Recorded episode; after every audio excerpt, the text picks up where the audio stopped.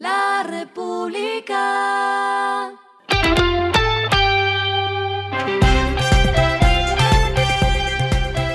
Al final de la jornada, esto es lo que debes saber sobre el comportamiento de los negocios, las finanzas y la economía.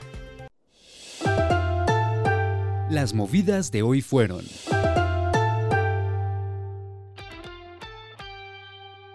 Los 6,7 millones de clientes de la app Bancolombia a la mano ahora contarán con la posibilidad de realizar transferencias por medio del botón Bancolombia, que está disponible en las plataformas de más de 30.000 comercios del país, desde grandes compañías de servicios públicos, pasando por supermercados, almacenes, portales de comercio y hasta marcas de moda. Esto beneficia principalmente a esos 4,4 millones de clientes de Bancolombia a la mano que no cuentan con ningún otro producto financiero.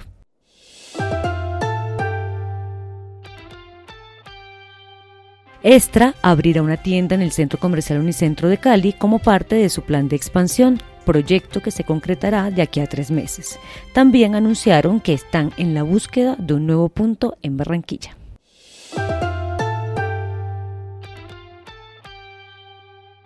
Electrodunas, una de las filiales del Grupo Energía Bogotá, inaugura un sistema de almacenamiento para la distribución de energía, el cual tiene como objetivo garantizar la prestación del servicio de energía eléctrica en las horas de mayor demanda en el sur de Perú.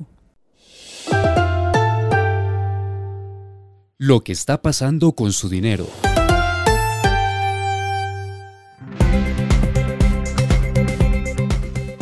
Para quienes son amantes de las transacciones en criptoactivos, esta noticia les interesa.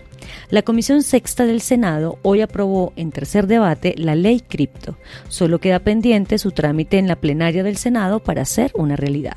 El proyecto tiene por objetivo definir los aspectos generales de la operación y funcionamiento de los prestadores de servicios de intercambio de criptoactivos en el territorio colombiano a través de las plataformas de intercambio de criptoactivos que serán conocidas como PIC.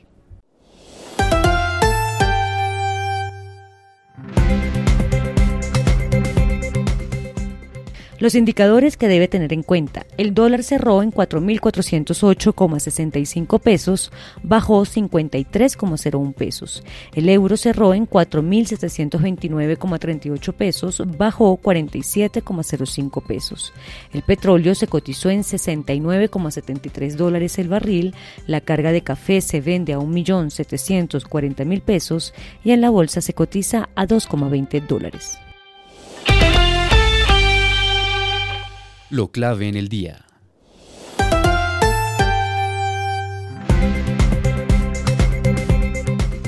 Fueron los anuncios varios que se hicieron en el ámbito macroeconómico. El primero fue del gerente general del Banco de la República, Leonardo Villar, quien intervino en la presentación del informe del emisor en la Comisión Tercera del Congreso de la República y explicó que la inflación tendría una convergencia a la baja hacia 2024.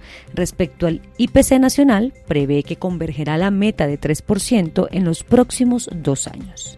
En Colombia, la inflación se ha mantenido alta por choques internacionales de costos y de precios que han afectado a bienes y alimentos. Se han presentado choques de ofertas locales que también afectaron la producción, dijo Villar. El segundo es del ministro de Hacienda, Ricardo Bonilla, quien también habló en la Comisión Tercera del Congreso y envió un mensaje esperanzador sobre las tasas de interés. Esperamos que en la Junta de junio la senda de crecimiento de tasas pueda terminar, dijo. Y el tercero es que con corte abril el gobierno ha recaudado 95,95 billones de pesos por impuestos, es decir, 28,7% más que los 74,53 billones de pesos que se reportaron en el mismo periodo del año pasado. A esta hora en el mundo. Nvidia se acabó de convertir en el primer fabricante de chips del mundo con una capitalización de mercado de un billón de dólares, uniéndose a un club exclusivo de cinco empresas estadounidenses que en este momento se han podido mantener con valoraciones tan altas. La acción subía un 4,3% el día de hoy en las operaciones de Nueva York, alcanzando una capitalización bursátil de 1,02 billones de pesos.